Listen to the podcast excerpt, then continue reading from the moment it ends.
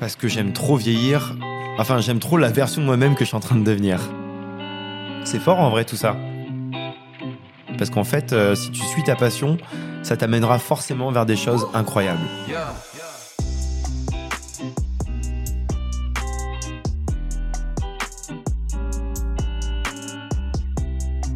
Antoine de Saint-Exupéry disait Les étoiles sont éclairées pour que chacun puisse un jour retrouver la sienne.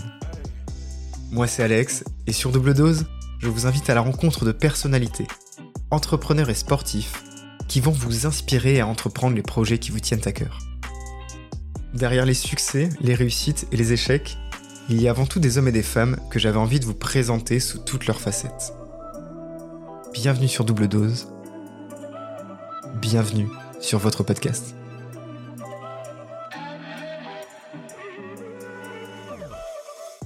Il y a de fortes chances que vous connaissiez mon invité du jour, un homme solaire qui nous fait voyager quotidiennement aux quatre coins du monde et de l'Europe. Cet homme, c'est Bruno Maltor, le premier blogueur voyage français avec qui je reviens sur ses 10 ans de carrière. Et oui, déjà 10 ans, le temps passe vite. Portrait d'un ambassadeur du monde, c'est tout de suite sur double dose. Avant d'attaquer cet épisode, je voulais vous parler du premier sponsor de cette nouvelle saison, le groupe Citadel. Il y a un an, je recevais Julien Monet, président de Monet Associés, pour un super épisode où on se remémorait notre rencontre à Roland Garros. Et comme Carlos Alcaraz, Julien, c'est quelqu'un qui a une bonne vision. Début 2023, il annonçait la création de son groupe, Citadel, le groupe qui réunit les meilleures expertises en communication et marketing, centré sur le besoin de marques ambitieuses quatre agences spécialisées, Allmatic, Smartfire, Conversationnel et l'agence Monet. Oui, vous savez, ce sont eux qui sont à l'origine de la vidéo Combini sur les règles du plus 4 ou Uno. Et pour les étudiants ou jeunes talents qui nous écoutent, c'est peut-être pour vous l'occasion de rejoindre une équipe ambitieuse en strat, créa, earn, social, paid media et même en tech. Avoir une idée, c'est bien. Aller plus loin, c'est mieux. Bonne écoute. J'ai toujours du mal à, démarrer mes épisodes de podcast. En vrai, c'est con parce que c'est l'intro, tu vois. Et tu sais jamais comment tu démarres. Euh, euh, salut, ça va? Est-ce que tu gardes une petite intro? Est-ce que je garde le moment où tu me disais je vends ma voiture? Tu peux, tu peux. Est-ce que je le garde? Tu peux totalement. L'invité qui vend une voiture n'est pas euh, mécanicien ni concessionnaire. est très mauvais dans ça. Par ailleurs, vraiment, me contactez pas pour des problèmes de voiture. Vous l'avez peut-être déjà vu sur YouTube. Instagram, TikTok, Snapchat à l'époque, Pinterest, sur TF1. Bon, je vais te faire tous les médias qui existent au monde. Toby LinkedIn d'ailleurs. Et sur LinkedIn. c'est vrai que t'écris pas mal sur LinkedIn en ce moment. Ouais, ouais, j'aime bien. Et bien, cet invité assez sympa qui rigole déjà, c'est Bruno Maltor. En fait, c'est le genre de pote qu'on aimerait tout savoir. Comment ça va, Bruno? Ça va et toi? Ça va. Merci d'être venu en tout cas jusqu'ici. On est en plein Paris, je crois, dans le premier. On n'est pas loin de Châtelet. Exactement, pratique, efficace tous les chemins mènent à Châtelet, à Paris, comme on dit. C'est faux. Personne n'a jamais dit ça, mais ça fait sens. Mais très belle expression pour un voyageur en plus. Ça. Exactement, c'est pour ça. Et euh, merci pour l'invite, c'est gentil. Avec grand plaisir. Je te laisse, un petit peu comme tous mes invités, te présenter rapidement. Euh, tu dis ce que tu veux. Tu as envie de me dire je suis voyageur, tu me dis je suis voyageur. Dire que je vends de la drogue? Oui. tu me dis ce que tu veux. Waouh, j'adore. Non, non, euh, plus sérieusement, donc je m'appelle euh, effectivement Bruno Maltor. C'est mon vrai prénom et mon vrai nom. Ok. C'est une question qu'on me pose parfois parce que j'ai un nom qui fait un peu nom de scène, c'est bah bah écoute, j'ai eu de la chance. J'ai un prénom de tonton, mais un nom assez stylé, donc ça c'est cool. Euh, j'ai 32 ans et ça fait euh, depuis mon plus jeune âge que je suis passionné par le voyage. Euh, le voyage au sens large, parce que tu sais, on, on, se dit le voyage, ça va partir au bout du bout du monde, mais pas forcément. Le voyage aussi dans les alentours de chez moi, etc. Je viens d'un lieu dit 200 habitants en Haute-Loire. C'est quoi la ville? Alors la ville, c'est la commune de Retournac, donc 2000 habitants. Et moi, je viens d'un lieu-dit qui donc est de 200 habitants à 5 km de cette commune. Déjà, quand la commune finit en hack, tu sais que c'est un petit village. C'est à l'ancienne, c'est à l'ancienne. Mais j'aime trop d'où je viens. Je suis trop fier d'être euh, Retournacois, juste à quoi. Euh, je viens d'Auvergne donc, et euh, depuis tout petit, c'est vrai que j'ai cet attrait pour le monde. Pour l'anecdote qui est totalement vraie, c'est que j'avais euh, une immense carte du monde que mes parents avaient mis à côté de mon lit. Et en fait, euh, moi, ça me faisait rêver. Déjà, je comprenais pas pourquoi il n'y avait pas Retournac sur cette fameuse carte. et après, j'ai grandi et je m'amusais à apprendre le nom des capitales de tous les pays du monde. Ça, okay. 5, 6, 7 ans, tu vois. Je demandais à mes parents de me faire rester tous les soirs. Et en grandissant, bah, je me suis rendu compte que tout ça, c'était pas juste euh, Avatar ou euh, Le Seigneur des Anneaux, tu sais, tu peux ne pas tout comprendre quand t'es tout petit. Ou alors j'étais très bête, peut-être, je sais pas. Mais t'avais cette appétence des cartes, en tout cas. Ouais, et voilà. Et en grandissant, je me suis dit, ah ouais, donc c'est vraiment, ça existe. C'est nom de capitale, Washington, Ottawa, etc., etc. Ça existe. Et je me suis dit, ce serait trop cool d'aller découvrir ça de moi-même, en fait. Donc c'est euh, voilà la passion du voyage arrivée assez jeune et après ben j'ai fait des études et euh, j'ai créé un blog voyage sans prétention à la base. On était en 2012, donc c'était pas très stylé d'être blogueur voyage. Ça fait, ça fait plus de 10 ans. Bon, on en reparlera de ça. Exactement, ouais, ça fait plus de 10 piges. Je, suis un peu un dinosaure de ce milieu-là. Hein. T'es, l'ancien du... Ouais, grave, je suis le bon, le bon tonton. C'est comme je disais, j'ai un prénom de tonton, j'ai trop de chance. ça fait sens du coup. Mais donc c'est mon métier aussi. Donc j'ai lancé mon blog voyage en 2012 sans prétention d'en faire un métier. Et en 2014, je me suis mis à 100% en refusant un CDI, notamment chez TF1, chez qui j'étais en alternance de master d'école de commerce. Parfait. Bon, on va pas aller trop loin dans toute l'histoire. De toute façon, on a, on a une heure pour en parler. Ouais, bah t'as 10 ans à raconter en une heure, donc euh, bonne chance compliqué. Est-ce qu'on serait pas sur un petit euh, fika là? J'ai l'impression qu'on est sur, euh, tu vois, avec bah, on café. Manque, euh, de la petite viennoiserie euh, pour avoir le fika. Alors pour ceux qui connaissent pas, attends, tu peux, tu peux expliquer ce que c'est qu'un fika Mais je vais même te laisser expliquer ce qu'est le fika. C'est vrai que je suis allé en Suède il y a pas longtemps et le fika, alors ça viendrait du verlan, donc de café. Euh, donc en fait c'est une pause on va dire une sorte de post café en Suède que les gens vont prendre assez souvent entre eux, deux, trois, quatre fois par jour pour boire ton café, mais aussi surtout prendre le temps. C'est-à-dire que tu prends pas ton téléphone, euh, tu vas avec tes collègues ou avec tes proches te poser quelque part avec une petite viennoiserie aussi, et tu prends juste le temps de prendre le temps de kiffer l'instant présent. Et ils font tout ça en Suède et c'est assez incroyable comme euh, ouais comme tradition, on va dire, parce que c'est vraiment ancré dans la tradition, dans la culture suédoise. Et j'y étais il y a pas longtemps. C'est pour ça, tu vois. D'entrée, je savais que tu étais rentré en Suède. C'était bien la Suède? C'était incroyable. Pour le coup, j'y suis allé en train, euh, donc c'était un petit voyage de 20 heures environ pour y aller.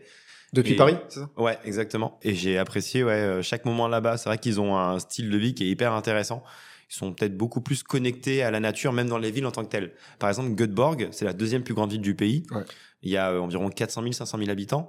Il y a, euh, si je dis plus de conneries, j'ai plus le chiffre exact, mais genre 15, 20 fois plus d'espace vert qu'à Paris, par exemple. Euh, mais euh, mais de ça pour dire que ouais, t'avais vraiment beaucoup. Euh, je crois que t'as à peine 10 mètres carrés effectivement par habitant d'espace vert à Paris. Et là-bas, c'est je crois 300, 400. Enfin, c'est un truc énormissime. Donc en fait, c'est le genre de destination qui me fait un peu rêver, qui mélange autant la ville, le côté citadin, etc., etc., et le côté nature. Et c'est hyper intéressant. Que tu avais de ta jeunesse et puis que tu as grandi forcément en ville aussi, donc ouais. Exactement. Ça a beaucoup de sens. Ouais. Pour toi, la mentalité suédoise, on peut s'y rapprocher, on devrait s'y rapprocher pour être un peu plus heureux? Un peu plus épanoui bah En tout cas, ce qui est aussi certain, c'est que les pays du Nord, euh, Finlande, mm. Suède, euh, Danemark, sont souvent dans le top des pays les plus heureux du monde. Ça, oui. Euh, alors, euh, aucun pays n'est parfait. Je vois des gens, les gens dire eh, mais attends, il y a ça en Suède. Là, je suis d'accord, aucun pays n'est parfait. mais ça n'empêche qu'ils ont quand même pas mal d'avance sur des sujets liés, je sais pas moi, au tri, tu vois, le tri obligatoire. Il y a un droit à la nature, littéralement inscrit dans la constitution en Suède c'est hyper intéressant. Enfin, tout ça fait que je trouve que la Suède a pas mal d'avance sur les sujets de société par rapport à nous. Encore une fois, aucun pays n'est parfait, mais ouais, je trouve qu'ils sont assez intéressants. Truc tout bête aussi par rapport à euh, j'ai interviewé une fille qui s'appelle Léa, une Française qui a tout plaqué il y a six ans pour s'installer en Suède. Elle me racontait que si elle a des enfants un jour, elle les veut à tout prix en Suède parce que euh, là-bas, euh, le congé maternité, il est aussi long que le congé paternité qui dure plus d'un an mutuellement chacun. tu peux vraiment poser des congés à chaque fois pour ton enfant s'il y a le moindre problème. L'État est là pour toi. Tu vois, tu as 300 jours par an, je crois que tu peux poser si jamais il y a un mm. problème pour ton enfant et tu seras quand même rémunéré, etc. Enfin, euh, et ça marche beaucoup à la confiance, euh, tout ça, ce qui est aussi assez euh, inspirant, je trouve. Donc, aucun pays n'est parfait, mais ils sont pas mal, j'ai l'impression. Ils ont l'air assez heureux. J'ai l'impression que tu es un peu un ambassadeur du monde, tu vois. tu, nous vends tous ces beaux lieux, tu nous vends tous ces beaux endroits. Et, et là, tu vois, on a envie d'aller en Suède avec toi. Ce que, que j'aime beaucoup aussi avec la Suède et tous ces pays nordiques, c'est c'est tous les mots, en fait, qui n'ont pas de traduction. Ouais. Comme euh, la gomme, c'est ça que tu voulais dire Alors, je viendrai juste après la gomme, parce que j'ai une petite histoire avec la gomme. Ah. Mais le premier mot, c'est, alors là, je vais avoir du mal à le prononcer, mais c'est livsjuntare. En fait, qui signifie être accro à la vie et en profiter à fond. Ah, trop bien. Et c'est ce que tu fais, j'ai l'impression, euh, depuis plus de dix ans. En tout cas, c'est mon moteur depuis toujours. Euh, ça a jamais été autre chose que ça. Quand je me suis mis à 100% en 2014 sur mon métier de blogueur voyage, mm. tous mes potes me disaient que j'étais un taré. Et tous mes potes me disaient, mais attends, il y a TF1 qui te propose un CDI pourquoi tu vas pas dans cette direction? Parce que c'est plus safe, etc., etc. Faut quand même remettre un peu, tu vois, euh, le contexte 2014, le truc des startups et tout, c'était pas si cool. Euh, lancer ses projets, euh, c'était pas si cool. Il y avait peu de gens autour de moi qui avaient des side business ou des side projects comme on appelle ça aujourd'hui. Donc ouais, ça a toujours été l'envie de vivre intensément les choses et me lever avec le sourire. Le reste a été du bonus, euh, la entre gros guillemets réussite que j'ai pu connaître, euh, que ce soit sur mes réseaux, parce que c'est vrai qu'avec 2 millions d'abonnés aujourd'hui, j'ai cette chance-là d'avoir pas mal de monde qui suit mon contenu, etc. Mais ça n'a jamais été le moteur principal. Ça a été un bonus, une finalité, mais ça n'a jamais été la chose qui m'a fait me dire, je vais prendre cette direction-là. Eh bien, ça tombe bien, j'ai un deuxième mot. Je vais remonter ton micro. Oh on, est sur un petit Larousse des mots suédois là, tu vois, pour ce début d'épisode. Ouais, mais hyper intéressant. Le dernier mot, et c'est un mot assez fou, et, j'ai trouvé ça incroyable parce que je t'ai contacté après avoir vu l'épisode de, Suède, tu vois. Ok. Euh, avant, non, avant, donc je n'avais même pas vu ce mot, mais c'est le mot la gomme. Ouais. Tu vois, le mot la gomme que tu évoques, en fait, c'est une philosophie euh, du bonheur à la suédoise. Exact. Le juste ce qu'il faut, ni trop peu, non, ni trop, ni trop peu. Exact, ouais. Ça, c'est trop bien le lagom. Et ça se ressent vraiment dans le lifestyle des, des Suédois. C'est-à-dire que, je sais pas, j'ai, en tout cas, c'est une impression. Tu vois, j'y suis allé un peu moins d'un mois et j'ai rencontré plein de gens, etc., etc. Mais t'as vraiment l'impression que, effectivement, en Scandinavie et donc en Suède, il y a ce terme lagom qui signifie que tu vas aller euh, au resto, truc tout bête, tu vas avoir une bonne portion sans être trop grosse. Tu vas dire, putain, je vais peut-être avoir faim après ça. Et en fait, quand t'as fini, bah, t'as plus faim. Et c'est plein de choses comme ça au quotidien qui peuvent paraître un peu bêtes, un peu futiles, mais qui se dupliquent et tu te dis, ah ouais, à chaque fois, ils vont faire ce qu'il faut en termes de travail, mais pas trop forcé non plus. Ils vont se reconnecter à l'essentiel, en fait. C'est un peu ça, la gomme aussi. C'est te dire, euh, ça sert à rien de faire trop. Ça sert à rien de surconsommer. Ça sert à rien de racheter toujours des vêtements, de partir toujours à droite, à gauche, tout le temps, tout le temps, tout le temps à chercher le, c'est un peu l'opposé du FOMO, tu vois, dans ouais, ouais, ouais. genre, le fear of missing out. Eux, ils se contentent un petit peu de ce qu'ils ont au quotidien. C'est un peu se rendre compte que tu as de la chance d'être là, d'avoir tes proches et t'as pas besoin de beaucoup plus pour être heureux. C'est aussi ça la gomme. Mais c'est euh, assez difficile parce qu'avec nos mentalités, tu vois, un peu. Euh, Bien sûr. Moi, en tant que créateur, par exemple, c'est hyper dur. Je me dis toujours, il faut plus. créer plus. Tu vois, j'ai un rythme qui est quand même assez intense à sortir autant que possible une vidéo par semaine sur YouTube, plusieurs formats courts verticaux sur TikTok, poster sur LinkedIn, etc., etc. Donc ça peut être considéré comme intense, mais c'est hyper inspirant. Et j'essaye justement, tu vois, de me dire moins mais mieux, mm. plutôt que entre guillemets chier du contenu comme j'appelle ça parfois. Il y en a que, surtout sur TikTok, tu peux voir ça de plus en plus le côté genre, vas-y, euh, je m'en branle, je poste à fond et tu vois. Pour l'algo, tu vois. le Mais tu vois le, fameux chier du contenu. Je l'ai, je l'ai dans l'interview. Janvier 2023, tu l'as dit. Tu vois, on en reparlera. Exactement, c'est vrai. On en reparlera. J'ai déjà dit une fois de ça. en toute fin d'épisode. Mais ce que je trouvais marrant avec la gomme, c'est que ça a failli devenir le titre du podcast. Mmh. J'aurais j'ai failli appeler double dose la gomme. Parce qu'à l'époque, je regardais un petit peu les mots qui avaient du sens. Et je pensais à mettre la gomme, mettre les bouchées doubles, etc. Et puis, sur Internet, je tape la gomme. Et puis, je vois cette signification suédoise et je fais, putain, ça donnerait un super nom de podcast. C'est, c'est vrai. C'est vrai. C'est un terme hyper cool. Je l'aime beaucoup, en tout cas. Et encore une fois, c'est pas, euh, c'est pas un terme un peu à la va-vite. Euh, enfin, c'est une vraie, un, vrai lifestyle, un vrai style de vie que tu peux ressentir, euh, notamment en Suède. Parfait. Sans transition, on va revenir sur ton enfance parce que voilà, on a commencé à, à, parler un peu de voyage, de culture. Bon, tu nous as dit que tu venais de Retournac, mm-hmm.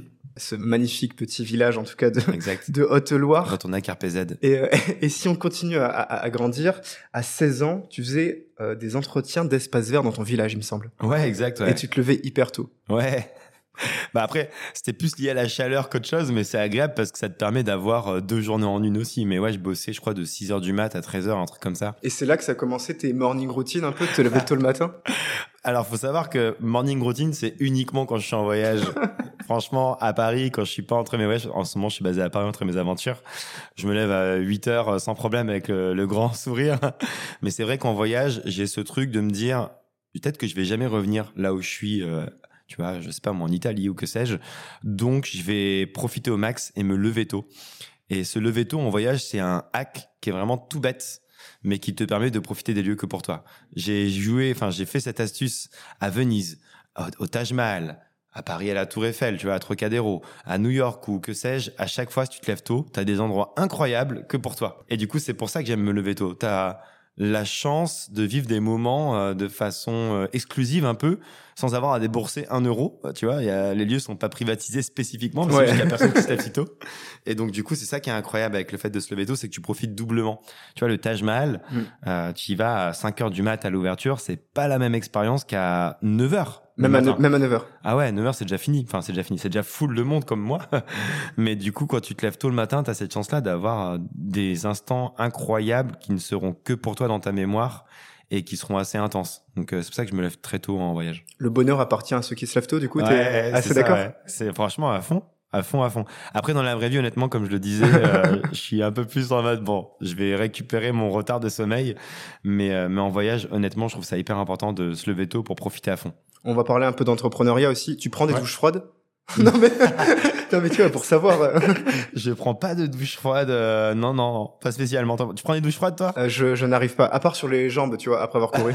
je n'arrive pas du tout le matin à prendre des douches froides. C'est dur, c'est très dur. Mais mais il y a beaucoup d'entrepreneurs, tu vois, qui ont ce, qui ont ce mood. Je me lève le matin, morning routine, euh, je pars courir euh, 15 km. Je range le petit déjeune, des œufs protéinés, des pancakes protéinés, Moi, des je- flocons d'avoine. J'avouerais que j'ai pas trop euh, un truc comme ça, hein, très sincèrement. Je suis pas trop une machine euh, sur le côté morning routine, etc., etc. Euh, Il y a pas de. En fait, je trouve qu'il y a aucune recette parfaite, quoi. Les gens qui te disent faut à tout prix te lever à 4 heures du matin, nanana. Non, pas forcément. Tout dépend ce que tu veux faire. Ça dépend même de toi. Enfin, tu vois, genre, il y y, a 7 milliards d'êtres humains, bientôt 8. Je pense pas qu'il y a une recette secrète pour tout le monde sur tous les sujets. Donc, non, oui, c'est intéressant, mais j'avoue que j'ai, j'aurais du mal à l'appliquer. En voyage, ouais, par contre, je sais que, comme je te disais, euh, j'applique le côté se lever tôt, mais c'est pas tant pour, euh, enfin, je sais pas, c'est juste pour profiter et être seul. S'il fallait pas se lever tôt pour ça, je le ferais peut-être moins, je sais pas. Mais c'est intéressant ce que tu dis, on est, on est 7, 8 milliards sur Terre en tout cas. Et je dis souvent à mes élèves, on, on fait ce test qui s'appelle le test Dorn and Ostberg, Mhm. qui permet de savoir si t'es plutôt du matin, du midi ou du soir. Ouais, Et tu vois, mais créativement, si jamais t'es quelqu'un qui est du matin, ça sert à rien que tu te mettes à bosser jusqu'à minuit, euh, 2 heures du matin. ouais, exact. Si par contre t'es du soir, Ouais. te lève pas à 6 heures du mat pour commencer à être créatif. Exactement. Et Il ça, c'est important. Il y a, il y a vraiment euh, autant de solutions que de gens sur cette planète, je pense. Donc, faut pas trop se mettre la pression euh, là-dessus. C'est vrai que très souvent, euh, je le disais, je suis pas mal sur LinkedIn. J'ai à peu près 200 000 personnes qui me suivent sur ce réseau que j'aime beaucoup d'ailleurs. Il est hyper intéressant.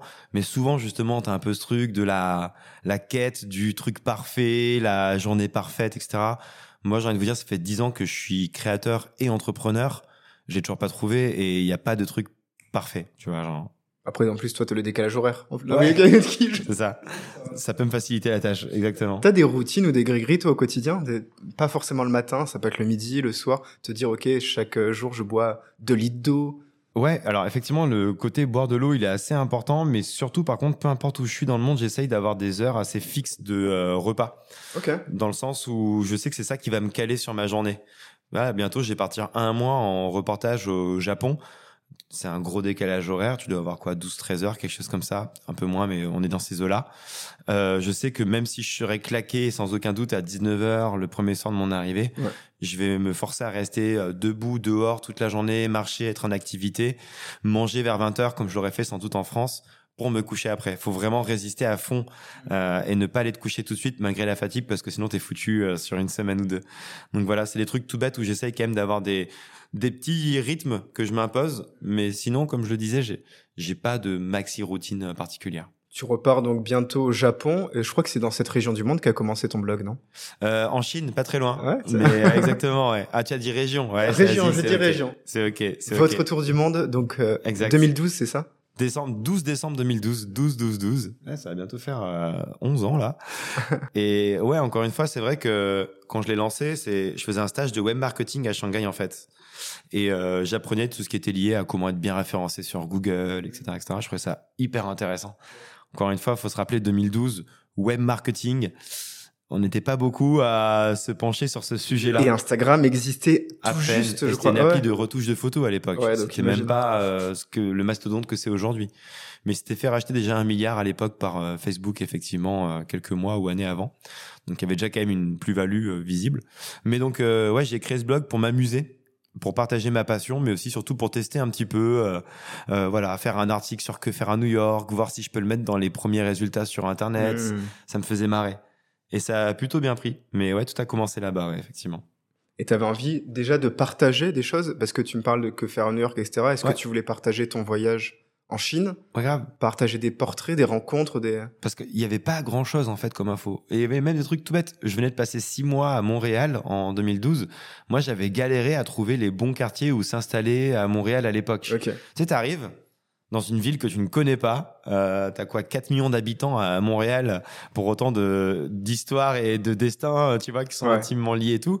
Et au final, tu sais même pas où tu vas poser tes valises. Et donc, tu il y a plein de quartiers. Donc, tu sais pas en tant qu'étudiant où est-ce que tu dois te poser, etc., etc. Donc, j'avais fait un article sur où s'installer en fonction de tes envies, etc. à. Montréal. J'avais fait pareil à Shanghai. Shanghai, c'est encore plus le Ouais, bordel. c'est encore plus grand, ouais. c'est encore plus grand, c'est encore moins, tu comprends rien à ce qui se passe, il y a même pas la langue et tout, parce que Montréal, au moins, tu vois, t'as le côté franco euh, qui ressort. Ouais. Voilà, donc j'avais fait des articles aussi comme ça pour juste aider les gens, un côté un peu bon plan, un côté vraiment euh, recommandation. Et je trouvais ça hyper cool. Et je trouvais ça encore plus cool d'arriver à être premier sur des mots-clés. Moi, je trouve que ça me faisait trop marrer. Bah, tu, tu, tu mettais en pratique un peu tout ce que tu avais appris à l'école, en cours, mais pour de vrai, tu vois, pas pour Ouais. un autre client, pas pour quelqu'un d'autre. C'est ça, ouais, exactement. Ça, c'est intéressant. C'était hyper excitant. Tu, je sais pas si c'est toi qui as dit, mais voyager, c'est un peu aussi changer son référentiel, apprendre à modifier son référentiel, apprendre à s'ouvrir aux autres. J'ai sans doute dit une connerie Ouais. comme ça. non, mais bien évidemment, parce que du coup, ça te permet, euh, sans rentrer dans les gros clichés, tu vois, du, du mec. euh, Ouais, qui- tout, mais, mais, mais Attention, ça va finir sur TikTok, des grosses phrases, bam, bam, bam. Non, mais c'est vrai que c'est notamment grâce au voyage qu'on se permet d'avoir un peu plus de recul sur plein de trucs, que ce soit une situation géopolitique, une culture différente de la nôtre. C'est grâce à, au tourisme, je pense aussi que pendant de assez longtemps, le monde a été globalement assez stable, à- en, en paix, tu vois. Euh, pas que, mais notamment ça, l'économie, plein de choses, mais le tourisme aide aussi en ce sens. Euh, c'est d'ailleurs pour ça aussi que j'ai un peu du mal des fois à me dire qu'est-ce que je dois boycotter, qu'est-ce que je dois pas boycotter? Par exemple, hum, je sais pas moi, les États-Unis. Est-ce qu'il Euh, faut. euh, Beaucoup de gens sont fans des États-Unis. Moi, le premier. Mon meilleur ami habite à New York, etc., etc. T'es euh, parrain en plus, non, je crois? Ouais, je suis Ouais. parrain, évidemment. Bien évidemment que je suis parrain. Mais tu vois, genre, les US, peu de gens veulent boycotter, Ouais. alors qu'en vrai, il y a quand même pas mal de choses qu'on pourrait trouver à redire sur la politique internationale, etc. Ouais. Par contre, il y a plein de gens qui sont prêts à boycotter, je dis n'importe quoi, les îles Féroé.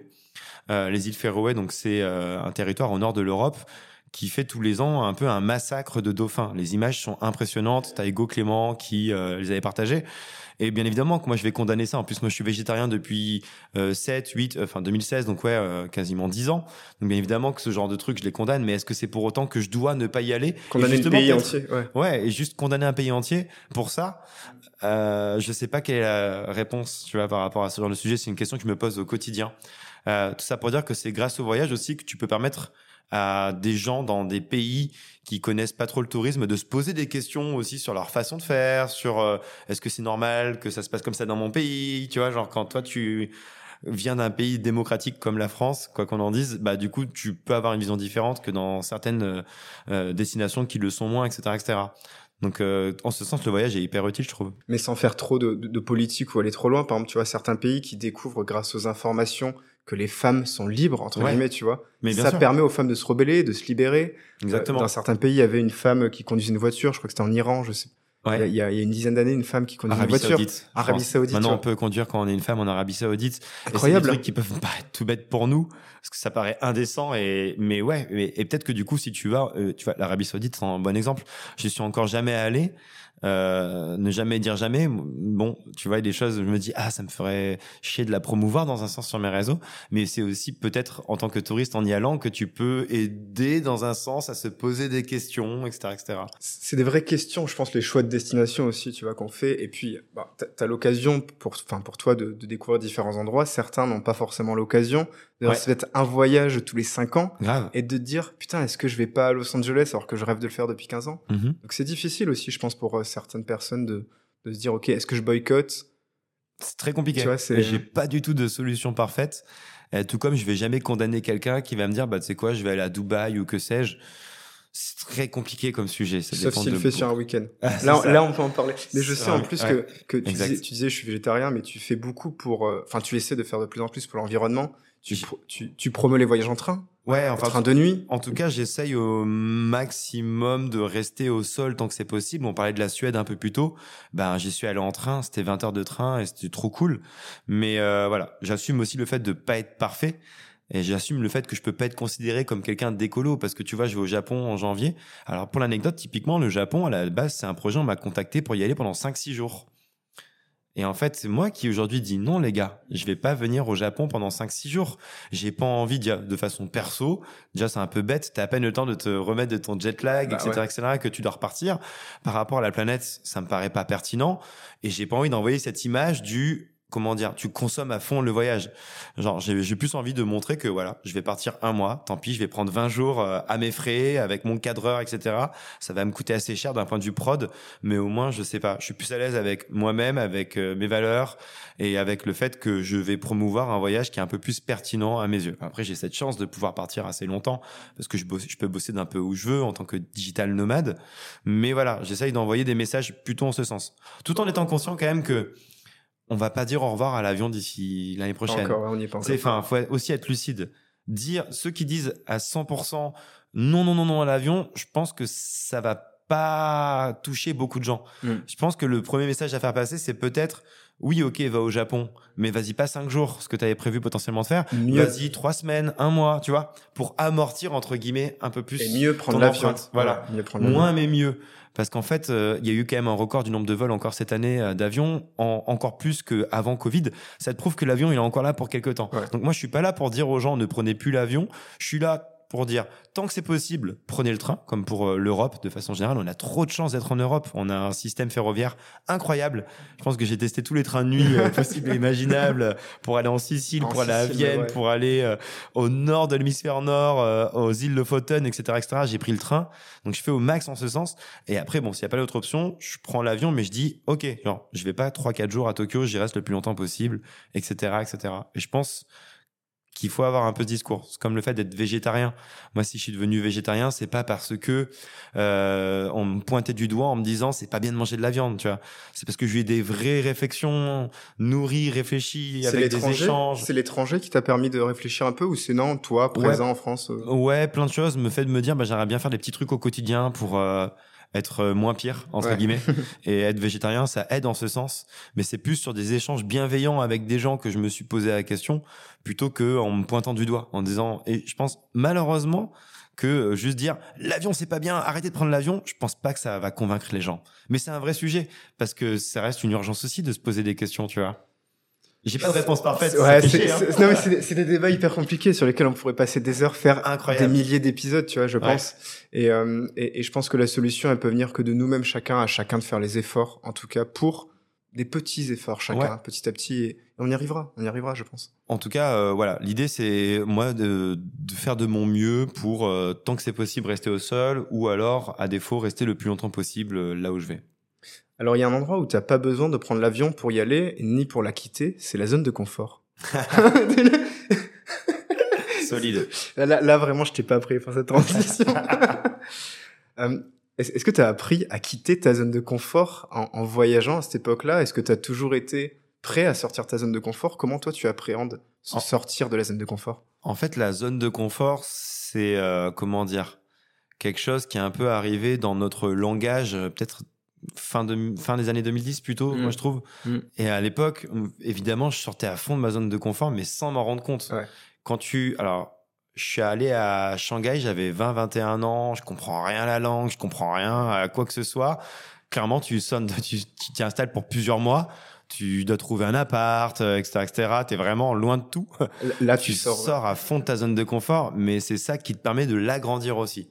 Un autre truc tout bête, je sais pas si tu as déjà donné des conférences, mais quand tu arrives pour ta toute première conférence, même s'il y a 50, 100 personnes, ce qui peut paraître beaucoup déjà pour certaines personnes, pour moi, ça l'est moins maintenant parce que justement, ta toute première conférence, tu vas te chier dessus. Tu vas euh, bégayer, tu vas te trouver imposteur, tu vas te dire j'ai rien à faire ici, j'ai rien, tu vois, je suis pas légitime, tout ce que tu vas te dire avant de rentrer sur scène. Bah, à force de faire des conférences, tu vas te dire bah attends, si on m'appelle, c'est que j'ai une plus-value. Euh, visiblement, je ne suis pas mort de mon ancienne conférence et du coup, en fait, ça agrandit ta fameuse zone de confort. Donc en fait, aujourd'hui, je peux te dire que je pense que je peux faire des conférences devant 500 personnes. J'arrive en mode YOLO, je fais ma petite blague, je fais mon petit truc et c'est parce que ma zone de confort, elle s'élargit au fil du temps. Euh, c'est pareil pour les voyages. Les tout premiers voyages, je vais pas encourager quelqu'un à partir en Inde pour son tout premier voyage ever parce que c'est une zone de confort qui est assez importante. Je l'ai fait il y a pas si longtemps, il y a 4-5 ans, mais j'avais déjà de la bouteille, entre guillemets. J'étais déjà allé en Amérique latine, au fin fond de la Colombie en 2014, tu vois, des trucs comme ça. Voilà, j'apprenais, j'appréhendais, j'apprenais avec euh, ma zone de confort, etc. Mais c'est incroyable comme du coup, effectivement, l'aventure te permet euh, de te rendre compte que, ben, ouais, il va pas se passer grand chose de négatif. Tu vois, toutes tes barrières elles que tu t'imposes à toi-même, elles sautent hyper vite. Un truc tout bête qui peut paraître incroyable aujourd'hui, mais je pense que 99,99999% de l'humanité est gentille. Ça paraît tout bête. Parce qu'aujourd'hui, on a tendance à se dire Intéressant cette le monde externe est horrible, on veut ma mort, euh, waouh, etc. Non, globalement, vraiment, l'ensemble des gens que j'ai rencontrés autour de notre planète, il m'est jamais arrivé une galère en plus de 10 ans de voyage assez intense. Je touche du bois, mais euh, j'ai juste écouté les conseils des locaux là où j'allais, au fin fond du Guatemala. On me disait, ne va pas dans ce quartier de Guatemala City à partir de 20h. Bah ok, je suis pas con, je vais pas aller dans ce quartier à partir de 20h, etc. Et il m'est jamais rien arrivé comme grosse galère, tu vois, autour du monde. Ne rentre jamais dans Châtelet. Euh. c'est ça. Mais tu vois, au, contraire, les gens, ils sont plus là à te dire, waouh, ok, qu'est-ce que tu fais là? Euh, Trop curieux, est-ce que je peux t'aider, etc., etc. Plutôt que tu vois Je trouve ça hyper intéressant ce que tu dis. Enfin, il y a même trois choses dans ce que tu dis quasiment. Euh, la légitimité, euh, tu vois, pareil, quand j'ai donné mon premier cours, fait maintenant trois ans que je donne des cours, ouais. je me retrouve, j'avais 25 ans à peine, tu vois, je suis devant euh, une vingtaine d'élèves. Au début, tu es là, Bon, j'ai quasiment 2-3 ans de plus que vous, mais par contre, je suis, euh, je suis censé être le pro qui vous accompagne. Exactement. Et tu te dis, putain, comment je vais faire? Comment je vais faire? Et puis, petit à petit, tu prends un peu le lead, tu prends la confiance, et puis les gens, tu vois, ils te le rendent bien. Si tu as envie, tu vois, les élèves, quand tu as envie, ils te le rendent bien derrière. Donc ça, c'est cool. Tu, tu, parlais aussi de sortir sa zone de confort en allant parler et voir les locaux. Ouais, ouais. Tu vois, moi, je suis parti, on parlera tout à l'heure après de la solitude en voyage ou partir seul. Je suis parti au, au, bord du lac de Com, juste avant d'arriver à Paris et de, de, changer de vie, entre guillemets. Mhm. Et je me suis installé dans un petit euh, bar à vin italien. Mhm. Je, je, baragouine vraiment l'italien. Je, je, parle presque pas. Mais je me suis posé et j'ai discuté. Tiamo à tout va. Et euh, spritz et euh, pasta al vongole, euh, per favore. et, et, je me suis posé et j'ai essayé de discuter un peu avec le, le mec qui tenait ce bar à vin. Mhm. Et puis voilà, il m'a conseillé des petits endroits, des petits lieux que j'aurais jamais deviné tout seul, que j'aurais jamais trouvé sur Internet. Mhm. Mais c'est le fait de parler avec les locaux que tu découvres des choses parfois incroyables. Ouais. Parfois et surtout, incroyables. Euh, bah, que tu vas expérimenter des choses euh, totalement insolites. Par exemple, il y a pas si longtemps, j'étais à Pantelleria. Pantelleria, c'est une petite île euh, italienne, plus proche d'ailleurs de la Tunisie, histoire hyper intéressante, etc. C'est plus petit que la ville de Paris en termes de superficie, donc c'est vraiment, tu le vois même pas sur les cartes, tu vois, genre faut vraiment zoomer à fond sur Google Ton planisphère Maps, à l'époque, tu le voyais pas. Ah, franchement, c'est sûr que non. Ouais. Mais du coup, bah, j'ai fini chez un vieux, enfin, un vieux monsieur qui me faisait à manger. Je comprenais rien à ce qu'il disait parce que je suis aussi fort en italien que tu l'es, visiblement. spritz, spritz, ça tout va. Et donc, du coup, enfin, tu vois, c'était un moment hors du temps qui m'a fait avoir une image hyper positive de la destination, bien plus qu'au final, les beaux paysages et euh, les beaux couchers de soleil que j'ai pu en avoir, tu vois. Et c'est en sortant de ma zone de confort que Ouais. j'ai fait ces rencontres, que j'ai pu euh, vivre ce moment. Et, euh, et d'ailleurs, il y a une chaîne YouTube que j'aime beaucoup pour ça, qui s'appelle Yes Theory. Euh, c'est une bande de quatre potes qui font plein de trucs un peu comme ça, en mode euh, je suis en Chine pendant 24 heures, 0 euros. Qu'est-ce qui va se passer? Est-ce que je vais rencontrer des gens? Est-ce que je vais dormir dans la rue? Est-ce qu'on va m'accueillir? Euh, Et ils ont fait ça plein de fois. Enfin, tu vois, ils ont plein de concepts un peu. En mode tu yes, sors de ta zone yes de confort. man, un peu ça. Ouais, exactement. Ouais. C'est vraiment le, le fait de se dire oui à tout. Euh, et ils ont plein d'expériences comme ça, euh, hyper insolites, euh, qui ont fait que bah, genre, j'aime bien les suivre. Et qui prouvent encore une fois que il y a des gens euh, globalement gentils un peu partout sur notre planète. Yes Theory, ok. Yes Je- Theory, ouais. on, on les mettra en lien de cet épisode. En tout cas. Grave. la solitude du voyageur, j'imagine que tu as déjà voyagé euh, seul. Ouais, bien sûr. Ça t'a fait quoi de voyager seul? Comment tu t'es senti en voyageant seul? Euh, Le premier conseil que je peux donner aux gens qui veulent voyager seul, euh, c'est alors un de mes premiers voyages solo. J'avais peut-être 21, 22 ans. J'avais fait, euh, j'ai pas visité la Colombie. Euh, J'étais parti en, en Colombie et en Équateur. Et en fait, le truc, c'est que j'ai commencé par voyager avec un pote okay. pour ensuite voyager seul. Et je pense que c'était une erreur. Parce que le moment où mon pote est parti, je me suis retrouvé vraiment solo du ghetto, tu vois. Et là, je me suis dit, ah bordel, genre, euh, j'étais pas forcément prêt mentalement. Tu vis ton voyage avec ton pote, tout se passe trop bien, etc., etc. Et du jour au lendemain, il part et toi, l'aventure, elle continue. Bah, mine de rien, ça fait un coup. Je pense qu'il vaut mieux faire un voyage en solo en te disant à la fin, tu auras une sorte de carotte euh, dans l'aventure pour te raccrocher à quelque chose, quoi qu'il arrive. Parce que le voyage en solo, ça peut être un peu dur parfois. Euh, mais ça n'empêche que j'aurais préféré le faire dans l'autre sens, comme je te le disais, euh, rencontrer mon pote à la suite de mon séjour. Ceci étant dit, du coup, le voyage en solo, tu te rends compte que tu jamais solo. Euh, mais pour ce faire, il faut aller vers autrui. Ouais. Et il y a plein de moyens de le faire. Par exemple, tu vas dormir en auberge de jeunesse. Même si c'est pour les gens qui sont un peu plus jeunes euh, que moi, parce que j'ai 32 ans aujourd'hui, l'auberge de jeunesse, c'est un moyen incroyable d'arriver quelque part, de voir des gens de partout dans le monde ah, de même tous les horizons, ouais. et qui viennent te dire tout de suite oh salut tu t'appelles comment? Tu viens d'où? Tu fais quoi demain? Et en fait du coup tu te rends compte que très vite tu vas avoir des milliers d'opportunités parce que bah il y aura pas tes potes qui feront que tu seras dans ta petite zone de confort où tu vas rester que avec tes potes, tu vas parler que avec tes potes et tu vas faire ton voyage que avec tes potes. Mm. Là, t'es seul, t'es seul. Donc en fait, tu, tu peux te soit- tenir qu'à toi. Voilà, soit tu vas vers autrui et tu bah tu vas faire des rencontres et il y a personne qui t'attend dans tous les cas. hein. donc c'est à toi de le faire l'effort. Soit tu vas pouvoir aussi vivre un moment seul, ce qui est très cool aussi. Mais donc du coup, le voyage en solo, il est rarement solo, à part quand tu le souhaites vraiment, je dirais. Mm. Euh, mais ce qui peut être aussi quand même un peu frustrant quand tu voyages seul, c'est que bah, tu vas peut-être rencontrer des gens, mais ça sera quand même globalement des rencontres, même si elles sont intenses, qui resteront éphémères, quoi. Donc euh, j'aime beaucoup le voyage en solo pour te retrouver, te reconnecter à toi-même et encore une fois faire plein de rencontres, beaucoup plus que quand tu voyages à plusieurs avec tes potes. Euh, mais j'aime bien aussi voyager avec des potes ou avec des proches, bien évidemment. Un peu des deux, c'est cool. Mais je, quand même, je, je conseille quand même à tout le monde de voyager en solo au moins une fois dans sa vie. C'est quand même cool comme expérience. Il y a des pays qui sont plus simples que d'autres. Par exemple, j'ai fait une vidéo YouTube avec une pote à moi qui s'appelle Morgan Little Gypsy. Elle a beaucoup voyagé en solo. Parce que tu vois, nous, on est des mecs. On n'a pas les mêmes problématiques aussi que les meufs. Donc, euh, il y a plein de sujets auxquels on comprend, dont on comprend pas forcément les problématiques parce qu'on n'y est pas confronté au quotidien. L'harcèlement de rue, la sécurité, des trucs tout bêtes, tu vois, entre guillemets tout bêtes pour nous. Parce qu'on n'y est pas confronté. Euh, mais du coup, j'ai interviewé ma pote Morgan et elle m'a partagé plein de destinations qui sont hyper euh, safe pour les meufs comme la Thaïlande, comme euh, le Canada, le Québec et tout et tout, où tu pourras rencontrer des gens facilement et tout et tout. Quoi qu'il arrive, tu seras jamais tout seul. Ouais. Exactement. Ça, c'est important. Mais euh, mais faut pas hésiter à le vivre au moins une fois dans sa vie, juste pour tester.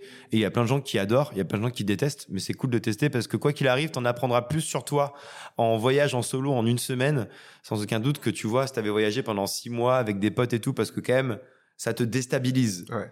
Genre euh, t'es pas habitué quoi. Genre t'es en mode attends qu'est-ce que je fais là? Je suis au bout du monde, je suis seul Qu'est-ce que j'ai fait? Avec Ouais, ma valise, avec mon sac à dos, que sais-je. Waouh Et tu vois, mes aventures, quand je suis arrivé au Québec, à Montréal, pendant six mois, j'étais tout seul. Quand je suis arrivé à Shanghai, je suis arrivé tout seul. Euh, donc, euh, ouais, ça t'apprend beaucoup plus sur toi en très peu de temps que n'importe quelle autre expérience. T'as t'as 32 ans, tu le disais, tu l'as répété trois fois d'ailleurs. J'en ai bientôt 33, c'est ça, je, je profite. L'âge pour toi, ça, ça compte, c'est quelque chose qui compte? Enfin, est-ce que tu as peur de vieillir aussi? Pas du tout, en vrai. Parce que j'aime trop vieillir. Enfin, j'aime trop la version de moi-même que je suis en train de devenir. Ok, ok. C'est beau, ça, non? C'est bien. Non, non, mais en vrai, euh, j'estime que je deviens euh, une meilleure version de moi-même au, au fil des années. Donc, euh, bon, bien sûr, on peut avoir un rapport avec la mort, etc., etc. Mais bon, tu vois, à la trentaine, je trouve que, je sais pas, je m'estime beaucoup plus accompli que lors de ma vingtaine. Et là, je suis vraiment à une époque où je suis en phase avec mes valeurs, je suis en phase avec qui je suis. J'apprécie énormément mon cercle social, mes proches. Euh, tu vois, genre, je suis honnêtement, je suis assez fier de qui je suis en train de devenir, et c'est cool de se dire bien ça ça, ouais, c'est génial. j'avais pas forcément ce rapport avec moi-même à 20 ans, 21 ans, 22 ans où t'as des complexes, tu te dis que t'es une merde. T'es cache. pas tout le monde. Complexe, t'es une grosse merde. non mais tu vois, tu, tu, tu, tu te challenges au quotidien et là je sais pas, globalement euh, je suis heureux de qui je suis, je suis heureux au quotidien et c'est grâce à, au fait de vieillir. Donc euh, ouais, quand j'avais 27, 28 ans, je me disais putain, quand j'ai avoir 30 ans, ça va être hyper dur et tout et tout. Bon, les lendemains de soirée sont plus durs, bien évidemment. on va pas se mentir, on va pas jouer de double jeu. Mais à côté de ça, il y a tellement de choses positives que j'adore par rapport au fait de vieillir que c'est pas une peur de vieillir. Et d'ailleurs, pour l'anecdote, c'est une question que j'aime beaucoup poser aux gens plutôt âgés euh, que je rencontre partout autour du monde. Tu sais, des gens qui ont la soixantaine, etc., etc. Souvent, je demande à ces personnes, c'est quoi ta meilleure dizaine en termes d'âge? C'est intéressant Et ça. tous me répondent vraiment hein, de façon unanime la quarantaine ou la trentaine. Parce que c'est un moment dans la vie où tu es plus accompli, tu as plus de moyens financiers aussi pour faire ce que tu as envie de faire, bien évidemment.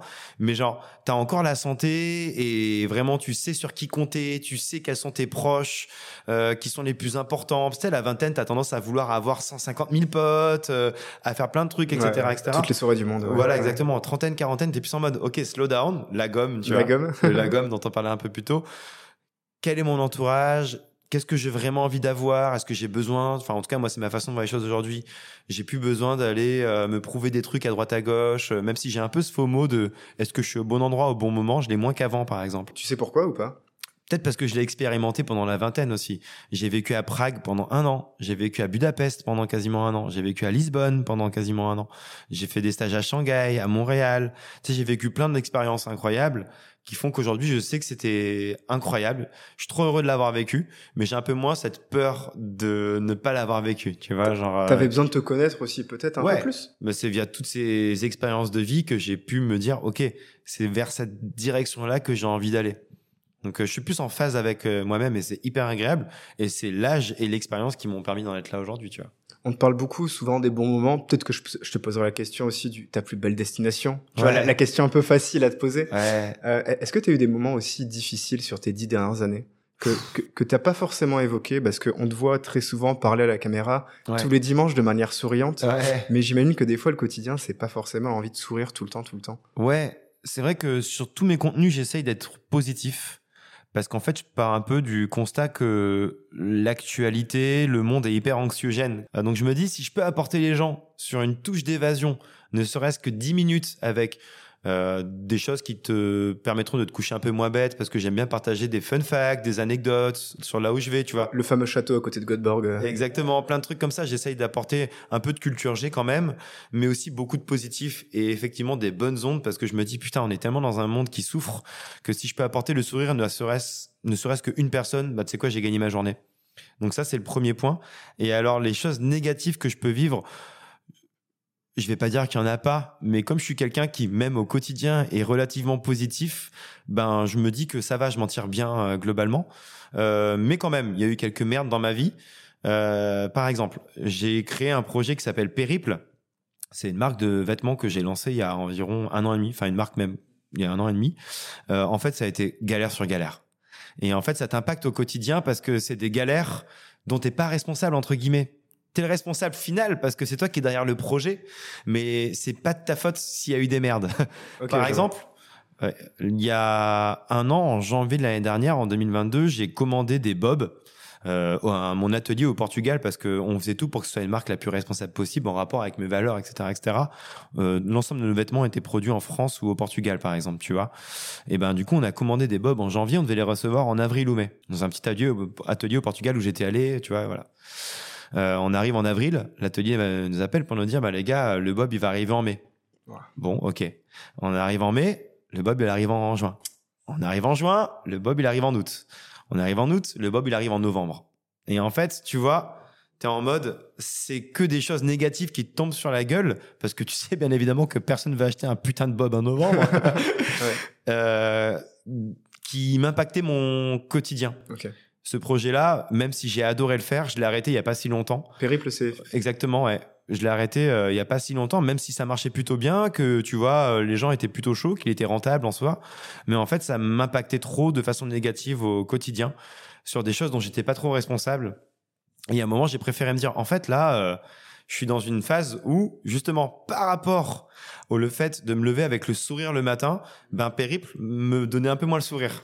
Donc en fait, qu'est-ce que tu fais dans ces cas-là? Oui, ça te rapporte un peu d'argent, mais c'est quoi? Ben, je préfère arrêter plutôt que euh, de galérer et, et de pas être heureux à cause de ce projet-là. Tu préférais garder ton quota de bonheur, en fait, un peu plus au quotidien. Ouais, Ça doit être dur quand même d'arrêter, tu vois, un des projets qui nous tient à cœur, parce que je voyais, tu vois, toutes les interviews que tu donnais autour de Périple. ouais. J'avais envie de créer une communauté, créer, Trop. voilà. C'était trop bien parce que tu vois, Périple pour moi c'était un projet incroyable dans le sens où euh, donc j'ai créé un projet qui s'appelle le Verre du voyageur aussi. C'est un événement que j'ai déjà fait au moins 40 fois à Paris, où le but c'est tu viens, je privatise un lieu, il y a 1000 personnes qui viennent, Incroyable. et on parle de voyage le temps d'un soir. Tu prends l'étiquette, tu mets ton prénom, un pays que tu connais bien, un pays que tu aimerais bien découvrir, ou une destination en tout cas. Et c'est un, un événement qui est incroyable, et d'ailleurs il est sold out à chaque fois en 3-4 heures. Je donne 2000 billets en 3-4 heures. C'est incroyable. Mais donc du coup, c'est fou parce que tu peux faire faire des rencontres via cet événement. D'ailleurs, Agathe que tu connais, que je connais aussi, elle est venue souvent au Verre du Voyageur, et je pense que tu rencontres grave de gens grâce à ça, et même des potes que tu vas te faire avec qui tu vas partir en voyage, parce qu'il y a plein de gens qui viennent seuls au Verre du Voyageur et qui repartent avec plein de potes. Je, je l'ai vu sur une vidéo YouTube, quelqu'un a dit J'ai rencontré quelqu'un au verre du voyageur, on est partis ensemble en vacances. Ouais, et il y a même eu des mariages grâce au Verre du Voyageur. Incroyable. Incroyable, n'est-ce pas? J'étais pas invité, mais bon, c'est un autre sujet. non mais donc plus sérieusement, je m'étais dit waouh, périple, ça peut être un truc qui ne m'appartient pas. C'est bien pour ça que tu vois, je l'ai appelé périple. Oui, les gens savaient pour la plupart que j'étais derrière, Mm. mais l'idée c'était de faire un truc qui ne m'appartient pas et qui avait pour but de créer une sorte de communauté. Tu vois, genre, euh, tu vois quelqu'un qui a une casquette périple, un hoodie périple, un t-shirt périple, tu sais qu'il a les mêmes valeurs que toi, tu sais qu'il a, il a, tu vois, une sorte de, de, De vibe commune. vibe exactement qui fait que tu vas pouvoir rencontrer cette personne peut-être juste au, genre au fin fond du Cantal en train de faire une randonnée tout comme en échange universitaire quand tu irais à Stockholm tout comme au bout du monde ou en France tu vois ce que je veux dire? C'était pas forcément lié obligatoirement à partir très loin etc, etc. mais donc du coup ça fait que euh, Perry pour moi c'était un projet incroyable mais j'ai préféré l'arrêter en me disant bah tu sais quoi euh, genre euh, ça m'apporte plus de négatifs au quotidien je préfère dire stop arrêter ce projet là et pourquoi pas faire d'autres projets parce qu'aussi on a que 24 heures dans une journée. Donc euh, faut savoir faire des choix. Mais euh, c'est en ce sens que voilà ça m'a apporté du négatif et j'ai préféré dire stop par rapport à tout ça. Et évidemment après des fois il y a des trucs aussi au quotidien où tu te poses des questions tu vois euh, j'ai pas de réponse parfaite mais tu vois euh, mon métier par rapport à le tourisme en ce moment, il est un peu challengé, tu vois. On, il est vu de plus en plus de façon négative. Sur tourisme, tourisme de masse, tu sais, des termes Ouais, qui sont impactants de façon négative. Enfin, tu sais, des fois, j'ai des downs un peu de est-ce que moi, en tant que créateur, je fais pas de la merde, tu vois J'ai jamais de réponse parfaite là-dessus. Mais ça pour dire que oui, ça serait trop facile de dire que tout est beau, tout est parfait. Là, je noircis le tableau parce que tu me poses la question. Je pense que je suis à 8 sur 10 en termes de bonheur au, au quotidien. Et des moments, je vais descendre à 5, 6. C'est très rare que je descende à moins quand même. Tu sais quoi, je te remercie déjà. Fait- non, mais c'est cool, c'est cool, tu vois, de parler aussi de tous les sujets. Ouais. C'est et c'est j'aime important. beaucoup. Hein. Euh, tu vois, c'est pour ça, moi, j'ai pris la parole il y a pas très longtemps. Euh, là, on est en pleine semaine, et en fait, si Ouais. c'est plus facile d'enregistrer pour moi, c'est parce que je suis en arrêt maladie. Ok. Tu vois, et j'ai fait euh, 15 jours, je, je reprends bientôt. Ouais. Et en fait, euh, j'avais un surplein, un surtrot, et je me sentais plus dans les baskets dans lesquelles j'avançais tous les jours. Ouais. J'étais plus aussi heureux, plus aussi épanoui. Mhm. Et pendant 15 jours, j'ai quasiment plus rien posté sur tous les réseaux, etc. Et j'ai pris la parole, je crois que c'était il y a 3-4 jours, et je dis, ok les gars, en fait, non, ça va pas. Ouais, ouais. Et, et- et j'ai voulu en parler un petit peu parce que, tu vois, je suis tout le temps positif, un peu comme toi au quotidien. Ouais. Euh, tout le temps, les stories, la bouffe, euh, les bons restos, machin. Ouais. Et, et les gens pensent que ta vie est hyper facile, hyper fun. C'est le problème des réseaux d'ailleurs. Tu vois? Et, et moi, j'avais envie de dire, non, les gars, on est, on est un peu tous pareils, on n'est pas des super-héros. Ouais. Et, et pour être mieux demain, ben voilà, on a des moments de down aussi. Je suis un, un humain, voilà, et voilà comment je suis humain. Et c'est trop bien, je suis sûr que tu as eu plein de retours constructifs, positifs par rapport à ça, parce que, encore une fois, il y a personne qui a 10 sur 10 tous les jours au quotidien. Tu prends le moindre entrepreneur qui soit, euh, euh, tu vois, genre euh, déjà multimilliardaire ou que sais-je, il a des moments down, en fait. Forcément. ouais. Peu importe qui. Et ouais, enfin, du coup, en vrai, euh, c'est hyper intéressant. Mais il faut pas oublier effectivement que peu importe qui tu suis sur les réseaux, même s'il est euh, globalement positif, souriant, il a aussi des moments de down. Ce serait mentir que de dire euh, l'inverse. Après, on a, moi, j'ai une nature quand même globalement plutôt positive, etc. Ouais, bah ouais. Ça, je peux pas le mentir, je peux pas l'enlever. C'est mon, mon ADN, toi, tu vois arrive. de pouvoir faire des- rire mes potes, etc., etc. C'est mon ADN. Mais ça n'empêche que euh, on a tous des moments de down et des moments compliqués. Devenir un, un- meilleur humain, t'as aussi euh, appris à devenir un meilleur manager il y a quelques années. Ça a fait les titres un petit peu partout. Ouais. Le meilleur stage du monde. Devenez le meilleur stagiaire du monde. Ouais. Faites le meilleur stage du, le meilleur stage du monde. Ouais. C'est génial cette idée. Ouais, Est-ce que tu peux nous la pitcher un petit peu rapidement? Ouais. Alors, euh, faut retourner en 2017. Euh, on était, euh, donc j'étais euh, vraiment début de mon métier aussi. Ça faisait depuis déjà 2-3 ans que j'étais en full time euh, à 100% sur mes projets, mais quand même, c'était encore les débuts du métier de blogueur voyage, et tout et tout. Et j'avais beaucoup de taf et je me disais, ça serait cool de former quelqu'un à ce métier un peu atypique de blogueur voyage. Un métier qui était encore tout nouveau, tu vois. Genre, tu te disais en 2017, je suis blogueur voyage. C'est pas un métier. Les Ouais. gens dans la rue disaient, mais c'est pas un taf, t'es juste chômeur, très bien pour toi, mais on s'en fout. Et je m'étais dit, non, ok, j'ai du taf, j'ai envie de former quelqu'un, de partager un peu ma passion, etc. Ce serait quand même cool de recruter un ou une stagiaire. Et là, j'étais au fin fond de l'Australie à ce moment-là. J'ai traversé pendant un mois et demi. Et je me disais, ce serait cool de faire, quitte à faire un stage, je vais faire le meilleur stage du monde. Machinalement, je suis allé sur Internet, j'ai tapé le meilleurstagedumonde.com. Ouais. C'était un nom de domaine qui était pris par personne. Je me suis dit, waouh, là, il y a un truc à faire. J'achète. Ouais. Donc, euh, t'achètes un nom de domaine, ça coûte à peine 10-12 euros. Euh, voilà, j'ai acheté le meilleurstagedumonde.com, le meilleurstagedumonde.fr, meilleurstagedumonde.net, un peu tout ça. El Meror Stagio del Mundo. C'est exactement. Il a tout vendu, tout acheté, le gars. J'ai acheté Google aussi, c'est faux malheureusement. Et donc, euh, et donc en fait, voilà, en rentrant de ce voyage, je me suis dit, waouh, ok, j'ai un truc qui est déjà trop cool, j'ai un nom de domaine qui est hyper inspirant. Maintenant, qu'est-ce que c'est qu'un meilleur stage du monde? Parce qu'il faut assumer quand même. Ouais, ouais. C'est pas juste du branding ou quoi. Pour moi, un meilleur stage du monde, c'était un stage basé à l'étranger. Tu sais, j'ai fait des stages à Montréal, à Shanghai, et je savais que je voulais être à l'étranger. Un appart tout frais payé, c'est incroyable, et un bon salaire, bien évidemment, 1000 euros par mois. Ça fait beaucoup même. C'est bien. Euh, 1000 euros par mois, basé à Prague, avec un appart payé, t'es le roi du monde. Hein. et donc aussi, c'était le fait de voyager, de créer des choses, etc. Bah, j'ai mélangé tout ça, et du coup, ça a créé le meilleur stage du monde, où effectivement, t'avais ton appart tout frais payé à Prague, 1000 euros par mois net, et tu m'accompagnais sur mes aventures. Incroyable. J'ai fait donc cet appel à dire aux jeunes étudiants, euh, bah, ça t'intéresse de m'accompagner partout autour du monde, faire des belles images, des belles photos, des belles vidéos, postule. Mais par contre, je veux que tu postules de façon atypique. Ouais. Je voulais pas juste un CV, une lettre de motivation classique. On a tous été étudiants.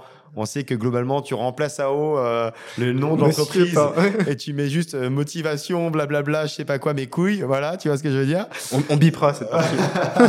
Désolé, hein, nature peinture. Mais donc voilà, moi je voulais des candidatures originales. Et il y a des gens qui ont fait des vidéos, il y a des gens qui ont fait des sites internet, il y a des gens qui ont fait euh, des comptes Instagram euh, dédiés, trop cool, etc. Il y a eu, je crois, 1000 candidatures hyper originales, ce qui était énorme. Et, euh, et au final, j'avais choisi Sarah, euh, qui m'avait accompagné donc pendant six mois. euh, en Californie, en tour d'Europe en train, en Polynésie française, Polynésie, donc à Tahiti, à Tahiti. On avait fait plein de choses incroyables, elle et moi. Après, euh, j'avais 24-25 ans, donc c'était ma première aussi expérience de manager. Manager, ouais. J'ai sans doute été très mauvais sur plein de choses et Sarah pourra le confirmer si tu l'interviews un jour. Mais ça n'empêche qu'aussi tu grandis comme ça, quoi. Genre, euh, t'apprends euh, sur le tas En partageant aussi. en partageant et en te disant ok bah voilà faut savoir euh, donner telle heure demain on se retrouve tel endroit etc etc euh, essayer tu vois d'apprendre en fait sur le tas et c'est là d'ailleurs que j'ai compris que manager c'est euh, c'est pas comment dire c'est pas euh, parce que tu as 10 ans d'expérience que tu feras un bon manager. Mm. C'est uniquement avec le temps, la compassion et l'apprentissage quotidien, euh, l'empathie notamment, Ouais. que tu deviendras un meilleur manager, tu vois. Donc euh, voilà, c'est hyper intéressant comme sujet. Euh, pour l'anecdote, Sarah, elle a continué à bosser avec moi pendant un an après son stage, donc c'était hyper cool, c'était une continuité, tu vois. Donc sens. elle va un petit peu s'y retrouver aussi. Ouais. Euh, et maintenant, elle est, c'est une freelance avec qui je bosse de temps en temps dans le domaine de la vidéo sur des tournages, etc. Elle est hyper talentueuse, Sarah Vesser. Et euh, elle s'est envolée de ses propres ailes. Mais du coup, c'était une expérience incroyable. Et je crois qu'on avait touché vraiment 30 millions ou 40 millions de Français via l'opération. Parce que j'avais vendu le concept à Accor Hotel qui m'avait accompagné sur cette belle OP. Parce que c'était incroyable. Et c'est marrant parce qu'encore une fois, ce que j'aime beaucoup avec Internet, c'est ça. C'est le fait de dire, tu as une idée toute bête au fin fond du monde et tu peux en faire un truc qui te dépasse et qui est incroyable. Tu l'écris et tu crées une belle histoire. J'aimerais bien avoir un ou une stagiaire. Ok, cool. J'aimerais bien que ce soit un stage un peu stylé. Ok, cool. Attends, mais ça serait le meilleur stage du monde en fait. Ok, cool. Le meilleur stage du monde.com, j'achète. Ok, Ouais. tu vois, genre, tu peux tout créer sur Internet. Et ça, ça m'a coûté euh, peut-être 50 balles. Parce que j'ai acheté le nom de domaine à 10 balles, j'ai acheté un template un peu stylé, et après, c'est du temps de travail. Mais tu vois, genre, ouais. C'était un projet qui a fait le tour de France un petit peu, qui a même été repris au fin fond du Québec et tout, tout. on peut même dire le tour du monde, tu Ouais, vois. Il y avait des gens de partout qui candidataient, des francophones. 38 articles presse. La retombe BRP incroyable. Exactement. Mais tu vois, genre, ça a touché plein de gens et c'était incroyable. Et tout ça est né d'une idée un peu toute bête. C'est un peu la magie d'Internet, je trouve, pour ça. T'as toujours été créatif depuis tout petit? Je pense, ouais. Je pense que depuis, euh, tu vois, moi quand j'étais euh, en ES, euh, mon but c'était de faire des blagues à mes potes et donc de rebondir sur ce que disait le prof pour le faire rire tout le monde. Donc fallait être créatif déjà à l'époque. Mais ouais, moi, mon travail, j'essaie toujours d'être un peu avec un temps d'avance et d'avoir des idées un peu cool, originales, qui sortent de ce qu'on connaît au quotidien. Donc ouais, j'essaie d'être créatif et avant-gardiste. Par exemple, LinkedIn, tu vois LinkedIn, je suis dessus depuis au moins 4-5 ans. Ouais. Aujourd'hui, euh, il y a de plus en plus de gens sur LinkedIn, mais je dirais que ça fait un an, un an et demi que des gens de plus en plus débarquent sur LinkedIn. Moi, ça fait franchement 5, ouais, 4-5 bonnes années que je suis dessus. Ce qui explique pourquoi j'ai plus de 200 000 abonnés aussi sur LinkedIn. C'est que j'adore euh, le côté entrepreneur. Et c'est pour ça que tu es là aussi. Et tu fais des conférences, tu vois, aussi pour ça. Ouais. T'es pas que le mec qui prend des photos, entre guillemets, tu vois. Mais c'est ce que j'aime beaucoup, c'est qu'en fait, euh, sans mauvais jeu de mots, j'ai vraiment plein de casquettes. Genre, euh, j'ai la casquette du créateur, etc., etc., mais j'ai aussi la casquette du mec qui va rassembler euh, plus de 1000 personnes dans un lieu. Donc, je fais de l'événementiel, j'ai fait une marque de vêtements, je fais des conférences, je crée du contenu, tu vois, genre, expliquer mon taf aujourd'hui à quelqu'un que je connais pas, c'est en mode, je fais beaucoup de choses, en fait. Ça devient compliqué. En plus, 10 ans, mais, mais 10 ans, c'est énorme, 10 ans. C'est beaucoup, ouais. Imagine, enfin, si mon podcast a 10 ans un jour, mais là, je me dis, mais incroyable. T'imagines le nombre de personnes que tu auras rencontrées, le nombre d'insights que tu auras, de... De, personnes touchées, d'histoires racontées. Exact. Ça, ça va être incroyable. Euh, 10 ans, putain, et euh, 10 ans, putain, oui, voilà, très bon titre. putain et plus tard. très bon titre de One Man Show de Bruno Malter. Retrouvez Bruno Malter, 10 euh, ans, putain, à la comédie française. Exactement. Et, j'ai vu un commentaire LinkedIn qui disait, ce que j'aime bien chez toi, c'est ta capacité à te renouveler. C'est cool. Est-ce qu'en fait, c'est ta qualité première, euh, se renouveler? En tout cas, je pense que si j'en suis, euh, comment dire, ça fait plus de 10 ans que je suis là, si je suis encore là aujourd'hui, c'est parce que j'ai toujours essayé de me dire, OK, what's next? Et euh, sans faire l'américain insupportable, mais genre, qu'est-ce que c'est quoi le prochain truc qui pourra me permettre de grandir sur les réseaux, d'être toujours pertinent, de pas devenir ce vieux mec, euh, ah ça fait dix ans que t'es là, mais vraiment faudrait que t'arrêtes. Pareil, Tu vois, toujours essayer d'avoir un temps d'avance. Euh, LinkedIn, TikTok, Instagram, c'est des plateformes, je pense que j'ai appréhendé avant pas mal de monde. Et donc d'essayer de créer des contenus adaptés à chaque plateforme. Tu vois, le format court vertical, ça fait 4-5 ans que je le, je l'utilise, que je le fais. Et ça me permet d'avoir une sorte d'expertise qui fait que ça marche globalement bien sur Instagram où je vais pouvoir avoir des millions de vues organiques sur euh, mes contenus parce que je pense savoir comment euh, intéresser les gens et tu vois, sur chaque plateforme, YouTube, on va pouvoir faire du 10-15 minutes, il n'y a pas de problème, etc., euh, etc. Donc je pense que si j'en suis encore là aujourd'hui, c'est que j'arrive à me renouveler effectivement et à me poser les bonnes questions de, OK, comment est-ce que je dois parler sur quelle plateforme, de quelle façon, euh, avec quel ton, tu vois, sur TikTok, je vais tutoyer. Sur LinkedIn, j'ai peut-être plus vous voyez, mais je vais prendre le temps de me poser les bonnes questions. Et ouais, il faut aussi essayer de renouveler son identité, son univers pour que ça fasse sens pour tous les gens qui te suivent. Est-ce que je peux prendre un verre d'eau en deux-deux Oui, vas-y, vas-y. Ok, cool. Parce qu'on parle, on parle. Vas-y, vas-y. Euh, bon, vous allez rire. Bruno est parti chercher à boire. J'ai mis pause et quand il est revenu, bah, j'ai oublié de rappuyer sur le bouton play. en fait, c'est con parce que c'est, c'est le passage où je lui offrais mon cadeau. Alors, j'espère que vous apprécierez notre qualité d'acting. Pour vous, chers auditeurs, en exclusivité, on a souhaité rejouer la scène. En vrai, on rigole bien sur ce podcast. Bonne fin d'épisode. Et j'avoue que ça, c'est quelque chose dont je suis hyper fier. C'est euh, c'est mon entourage. Franchement. Attends, tu sais que je suis bête, je vais te couper. En vrai, j'ai mis pause, j'ai oublié de remettre. Ah mince, t'inquiète, on peut remettre. On va refaire l'histoire du pesto. On est obligé de refaire. alors là, je crois que je crois que c'est la mise en scène la plus incroyable qui se passe. On était voilà tranquillement en train de, on, on reprenait l'épisode. Bruno est parti chercher à boire et en fait j'avais oublié d'appuyer sur play. Exactement. Donc on va refaire la scène. Vous allez le voir. Donc 10 ans, 10 ans de carrière et j'avais un cadeau par rapport à ça. En fait, c'est lié à ta bucket list. Ouais. Sur ta bucket list, là, on fait genre qu'on ne sait pas ce que je veux dire, mais on le sait très bien. et, sur ta bucket list, il y avait, là, dans les 10 prochaines années, j'ai envie d'apprendre à cuisiner. Mm-hmm. Je crois que Futur aussi mauvais, effectivement, ça c'est une certitude. Mais j'aime beaucoup les pâtes au pesto, c'est ce que j'ai dit. Et ce qui tombe très bien, c'est que j'avais mon cadeau juste que là. Tu me redonnes. Voilà, donc je, je un pot de pesto rosso qui a l'air juste incroyable et j'en suis euh, très satisfait. Je vais le manger très rapidement parce que je mange que des pâtes, donc euh, pratique. Merci beaucoup. Avec grand plaisir. Et sur la bucket list aussi, en plus d'apprendre à cuisiner, il y avait aussi s'entourer des belles personnes et s'entourer des bonnes personnes. Ouais, et ça c'est hyper important, euh, notamment quand tu es euh, créateur ou entrepreneur. Euh, comment dire? Il y a plein de choses par rapport à ce sujet-là. C'est vrai que déjà, tu peux euh, moi, ça m'est jamais arrivé très sincèrement parce que j'ai un très bon entourage. Mais tu peux, quand t'es créateur, un peu avoir la folie des grandeurs. J'en connais qui sont comme ça, qui veulent à tout prix rester que avec des gens connus, des gens certifiés sur les réseaux. Tu vois ce genre de conneries. Euh, tu peux avoir, euh, pour certains créateurs, cette envie-là. Ouais. Mais moi, c'est pas du tout mon délire. Mais du coup, je trouve que c'est bien d'avoir un cercle d'amis qui soit hyper divers et variés. Euh, des gens qui sont autant des entrepreneurs, pourquoi pas, que des gens qui sont autant des artistes, les deux peuvent être liés d'ailleurs, mais que des gens qui peuvent être en CDI ou que sais-je, tu vois, des profs, on s'en fout, mais des gens qui ont des valeurs qui t'intéressent en fait et avec qui tu te dis putain, je passe un temps de qualité. Et euh, T'as envie de passer plus de temps de qualité en fait dans ta nouvelle euh, trentaine. mais en fait, encore une fois, on n'a que 24 heures dans une journée. Donc moi, mon temps, c'est ma donnée la plus précieuse. À qui est-ce que je vais donner euh, ce que je ne reverrai jamais de ma vie Tu vois? Ouais. En fait, c'est ça que je me dis au quotidien. Est-ce que voir cette personne, j'estime que ça c'est rentable entre gros guillemets Ouais. d'un point de vue de mon temps investi, tu vois? Parce que voilà, ce- cette heure de temps que je donne à quelqu'un, je la reverrai jamais. Et donc en fait, c'est ça que j'essaye de me dire à chaque fois. Et c'est en ce sens que je me dis que j'ai un entourage qui est incroyable parce que chaque personne que je vois autour de moi, etc., ben je me dis putain j'ai trop de chance. Genre euh, elle m'apporte trop de choses, perso, pro, que sais-je, elle m'apporte. Et ça c'est, je trouve la clé pour se dire est-ce que j'ai un bon entourage? C'est est-ce que voilà se dire en fait j'ai pas un temps illimité sur cette planète. On a euh, 30 000, je crois, si je dis pas de bêtises, heures. Euh, non 30 000 jours. 30 000 jours. pardon. 30 000 jours dans une vie. Quand tu te dis ça, 30 000, c'est rien, tu vois. 30 000 jours, avec qui je les passe. Mm. Et donc, du coup, ben, faut avoir envie de rencontrer les bonnes personnes, etc.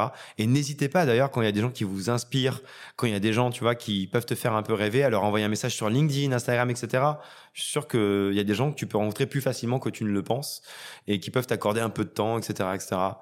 Mais euh, ouais, moi, je suis hyper fan de mon entourage. Il y a une expression que je trouve qui est très vraie, c'est tu es la somme des six personnes que tu côtoies le plus. Franchement, moi je trouve que c'est tellement ça. Euh, ton caractère, tes ambitions, tes envies, etc. du quotidien vont vraiment être influencés par ton entourage proche. Donc faut et même par les gens que tu suis sur les réseaux. Ça t'aide aussi. Donc faut vraiment bien choisir ton entourage. Les gens autour de toi sont hyper négatifs. Euh, les gens autour de toi te poussent vers le bas, te disent que ton projet va ne pas marcher. Franchement, ça va pas t'aider à être dans la bonne direction probablement. C'est bien d'avoir des gens qui te challenge et tout et tout, hein. mais si c'est tous tes potes qui te disent c'est de la grosse merde ton projet, pas challengeant. Ouais. ça va pas marcher. C'est bien d'avoir des gens autour de toi qui t'inspirent et que te- qui te tirent vers le haut, qui sont bienveillants, etc. Et en ce sens, ouais, j'ai un cercle qui est incroyable. Mais tu sais que le podcast de Mathieu Stéphanie, euh, Génération Do It Yourself, Ouais. l'intro c'est nous sommes la moyenne des cinq personnes que nous Mm. fréquentons. Donc euh, voilà, il, il a raison, tu as raison. 100%. Tout le monde a raison, mais on, on- on est plutôt bien là. Tu te vois euh, vieillir où dans Tu te vois vieillir où? Et comment? Ouais, et comment? Euh, je me vois vieillir où euh, Moi, je trouve que l'Europe est un continent qui est quand même incroyable. On a souvent tendance, euh, lors de notre vingtaine, à vouloir partir très loin, etc., etc. Moi, j'ai fait mon échange à Lima au Pérou. J'ai vécu à Shanghai en stage pendant six mois. J'ai vécu à Montréal aussi. Donc, je connais tout ça. Mm. Mais l'Europe, honnêtement, c'est dur à battre. Euh, quel autre continent peut s'asseoir à notre table? Euh, Tu prends un train de nuit depuis Paris, tu vas être autant au fin fond de l'Allemagne à boire des bières avec des Allemands, je grossis le trait, mais vous voyez ce que je veux dire, que sur une île en Sicile, parce que tu parles en train de nuit en Sicile, euh, à manger des pizzas avec des Italiens, vous voyez ce que je veux dire? Il y a des milliers de cultures, même rien qu'en France, tu vois, tu vas euh, en Alsace, c'est pas la même chose qu'en Corse, etc., etc., mais je veux dire, on a quand même la chance d'avoir un, un continent qui est si riche d'un point de vue culturel, géographique, de langue, etc., etc., que je me vois en Europe. Ouais. Euh, je sais pas si c'est forcément obligatoirement en France, même si je suis trop fier d'être français, heureux d'être en France actuellement entre mes voyages. Euh, mais j'aime beaucoup aussi quand même l'atmosphère qui règne dans les capitales euh, du nord de l'Europe, on va dire, que ça soit Amsterdam, que ça soit Copenhague. T'as un côté qui est quand même plus chill, un peu euh, par rapport au Lagom aussi probablement, mais la vie y est un peu plus douce. Et le rapport avec la lumière est incroyable. Je sais pas si t'es déjà allé à Amsterdam par exemple. Pas encore. Ok. Mais à Amsterdam, il n'y a pas vraiment, euh, comment dire, de volets euh, ni de rideaux. Ok. Donc en fait, tu Ils peux sont un vers, peu euh, voir euh, ouais. chez les gens. Ok. Et en fait, c'est un rapport avec la lumière qui est assez incroyable. C'est-à-dire qu'ils captent de la lumière beaucoup plus que nous indirectement sans qu'on s'en rende compte. Il y a des grandes fenêtres un peu de partout, etc. Je trouve que c'est un peu incroyable. Et il y a plein de choses au quotidien, je trouve, qu'à- qui m'inspirent à faire moins mais mieux et tout et tout. Je trouve que c'est un peu euh, un peu inspirant par rapport à tout ça. Donc je me, ça me, ça me semblerait pas déconnant que je passe quelques années de ma vie euh, prochainement à Amsterdam par exemple ou à Copenhague. Parce que c'est des villes qui me paraissent hyper inspirantes. Tu me laisseras un bout de canapé à Copenhague quand tu quand tu surfing. je, je viendrai faire un petit tour. euh. Il y a, il y a un livre que j'aime beaucoup. Euh, je l'ai pas là d'ailleurs, mais c'est euh, le top 5 euh, des regrets avant de mourir. C'est euh, Bronnie Ware qui l'a écrit. Ok. Et je crois qu'elle était infirmière. Elle, est, elle accompagnait les, les patients en soins palliatifs. Ok. Incroyable. Et dans ces, dans ces cinq regrets, il y a j'aurais aimé vivre une vie fidèle à moi-même. Ouais. Ça, c'est le premier.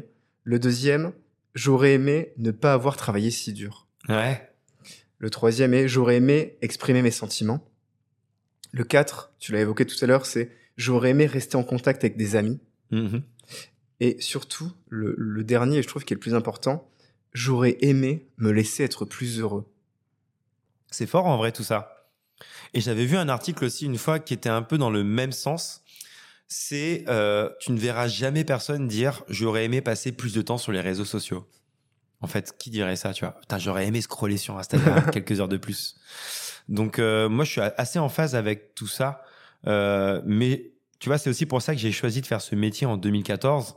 C'est que je me disais que j'allais, bien sûr, je, je travaille dur et c'est un travail d'être créateur de contenu, mais j'ai cette chance-là au quotidien, encore une fois, de me lever avec le sourire et de pas me dire putain, ça me fait chier euh, d'allumer mon ordi, etc., etc. Quand tu suis ta passion, bien évidemment, ça reste un métier, bien évidemment, tout ne sera pas parfait, etc. Mais ça n'empêche que globalement, tu auras plus de chances de te lever avec le sourire et de te dire, OK, ce que je fais au quotidien, ça me plaît. Et les 8 heures par jour qu'on passe justement à travailler, c'est beaucoup. En fait, c'est la majeure partie de ta journée. Autant faire en sorte que elle te donne le sourire.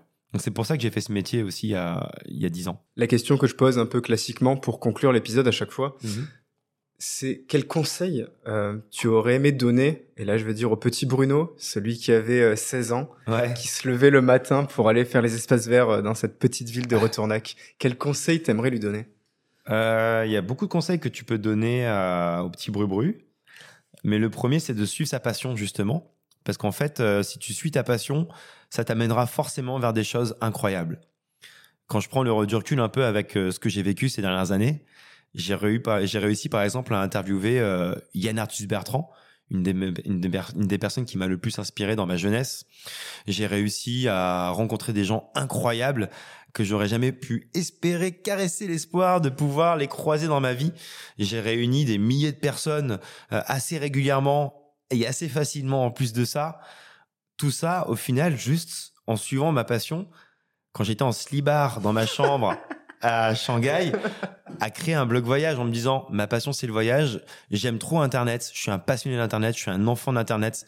Quand tu viens d'un lieu de 200 habitants en Haute-Loire, Internet ça te sauve un peu quand même. J'imagine, ouais. Donc tu vois, suivre ta passion, ça sera toujours une bonne idée. Donc euh, c'est ça que je dirais au petit euh, au petit bru et, euh, et je pense que c'est ça qui m'a amené là où j'en suis aujourd'hui et qui fait que je suis heureux, que je m'estime globalement accompli et que ben ça me réussit entre gros guillemets parce que bah, si je suis là face à toi c'est que dans un sens j'ai réussi aussi. Il y a quelque chose à raconter, ouais, c'est vrai. Exactement. Donc c'est ça que je dirais, suis ta passion. En, en fait, t'as as un côté... Ça y est, là, je, je ressors un mot euh, danois. en fait, tu as un côté de Arbj... Bon, j'arrive pas à le dire, voilà. Mais Arvjaldead, voilà, je ne sais pas ce que ça veut dire, mais c'est un mot danois qui veut dire la satisfaction que l'on éprouve lorsqu'on exerce un métier qui nous plaît. Grave. Donc tu C'est es... un mot très simple euh, en danois. Très... Nous, c'est une expression le truc. Voilà, donc tu es Arbej, Arbejbalden. Probablement. Mais c'est hyper important. C'est uniquement, euh, je trouve, en faisant ce que je, comment dire, ce qui me passionne au quotidien, que je suis encore là aussi. Mm. Quand ça fait dix ans que tu parles de voyage au quotidien, que tu expérimentes, que tu explores, etc., etc., si t'es pas passionné au plus profond de toi-même par la thématique que tu abordes au quotidien, t'arrêtes en six mois, tu vois. Et moi, ça fait dix ans déjà. Donc c'est, c'est trop bien. Dans 20 ans, on se revoit... Enfin, dans 10 ans, pour les 20 ans, on se revoit ou pas? Ouais, grave. je sais pas où on en sera. Parce que tu vois, il y a aussi ça qui est magique par rapport à ce métier, c'est que il évolue tous les jours. Ouais. Dans six mois, je suis quasiment sûr que j'aurai pas la même vision des choses sur les réseaux, etc. par- parce que ça aura évolué très vite et tout et tout. Tu vois, il y a un raz de marée TikTok il y a deux, trois ans à peine. Maintenant, c'est dans nos codes de faire des contenus courts verticaux. C'était pas le cas il y a quatre, cinq ans. Et du coup, c'est un métier qui est passionnant en ce sens. Peut-être que dans 10 ans, je ferai un truc qui a rien à voir, tu vois. Peut-être que je ferai que des verres du voyageur. Peut-être que je ferai des festivals. Peut-être que je ferai des expos photos de gens qui m'inspirent. J'en sais rien. Mais tant que j'aurai le sourire, je continuerai. Elle est belle cette phrase. Tant que j'aurai le sourire, je continuerai. Tant que j'aurai la passion, euh, garder la passion, garder le kiff. Et en tout cas, tu vois, mais t'as le sourire en face de moi. Les, gens l'entendent. Enfin, les gens l'entendent en fait. Ouais, J'allais dire les gens le voient pas, mais les gens l'entendent. Et ça me fait plaisir de te recevoir euh, parce que t'apportes de belles choses, en tout cas, t'apportes de belles valeurs, de belles histoires et, de la motivation, je pense, pour ceux qui en ont besoin. Bah c'est cool parce que c'est pas uniquement. Enfin, je suis pas là uniquement pour parler de voyage et te dire oh là là regarde, euh, je fais un selfie, je suis euh, que sais-je à l'île Maurice. Enfin voilà, je suis là pour te donner l'envie même juste de te dire putain, ouais, il y a des trucs à faire dans ma vie et euh, sortons de cette zone de confort et essayons. Au pire du pire, t'auras pas perdu grand chose que d'essayer, surtout sur Internet. Euh, parce que c'est un projet où en gros tu as un smartphone dans la poche probablement comme beaucoup de gens aujourd'hui où tu peux emprunter à un pote un smartphone si t'en as pas ceux mais qui nous écoutent ont un smartphone euh, t'inquiète voilà, pas exactement mais avec un smartphone tu peux faire des choses incroyables mm. et faut pas hésiter à tester au pire euh, t'auras tenté. Et justement, euh, t'auras pas de regret plus tard. T'auras pas ce truc du sur ton lit quand tu mourras, te dire ah j'aurais peut-être dû essayer, tu sais quoi. Et on parlait un peu de périple un peu plus tôt. Mm. Je l'ai un peu abordé d'une façon un peu négative, mais en fait, je suis sûr à 300% déjà aujourd'hui que je suis trop content et trop fier de l'avoir vécu parce que dans 50 ans, je me dirais pas putain, j'aurais dû essayer, ça aurait été trop bien, c'est sûr, là là là là. Non, là, je peux te dire, c'était un enfer, mais au moins je l'ai tenté et je l'ai fait. Trop bien, incroyable, légendaire, pas de regret. Donc vivre sans regret, c'est le plus important. Et encore une fois, il y a plein de choses qu'on peut faire sans dépenser un milliard d'euros pour euh, lancer un projet, lancer un truc. Les gens qui nous écoutent, ils ont sans doute des passions où ils peuvent en trouver s'ils n'en ont pas encore. Ben, allez, tentez le truc euh, à côté de votre travail. Moi, c'est ce que je faisais au début. J'avais mon taf et j'ai lancé mon blog à côté de mon taf. Ouais, ça prend du temps, ouais, ça prend de l'énergie, mais à la fin, ça peut t'amener à faire des choses incroyables que tu n'aurais jamais pu espérer réaliser en lançant ton projet Tentez, essayez, do it, faites-le surtout. Et euh, faites les choses avec le sourire, absolument le sourire. Et, euh, et j'espère qu'en tout cas qu'on se reverra dans dans dix ans, que tu seras peut-être en retour d'un voyage à Copenhague. Enfin, tu rentreras de chez toi ou qu'on sera en direct depuis Copenhague à cuisiner des pâtes au pesto rosso. Probablement, ça, ça aura pas bougé malheureusement. en voilà, je sais que que tu prépares peut-être le marathon de Paris. Exactement, des JO, ouais. J'ai un dossard. Un nouveau challenge que je me donne. Toujours dans ce but de, de me dire, euh, dans 50 ans, je serais content de l'avoir fait. Donc euh, là, je vais en chier, mais je vais kiffer à la fin. tu l'auras fait. Il reste à peine 30 secondes, mais en tout cas, on, a parlé de beaucoup de choses que j'aimais beaucoup. On n'a pas assez parlé, mais je sais que tu le fais sur tes vidéos, de parler de la France. La France est très belle. Bien Découvrez la France, voyagez la France, profitez de la France. On se retrouve dans 10 ans pour des pâtes au pesto et on sera sûrement en back Steve, qui veut dire le fait de se réveiller encore ivre des excès de la veille. Ah, c'est beau, c'est très très beau. À très bientôt, bonne soirée. See you.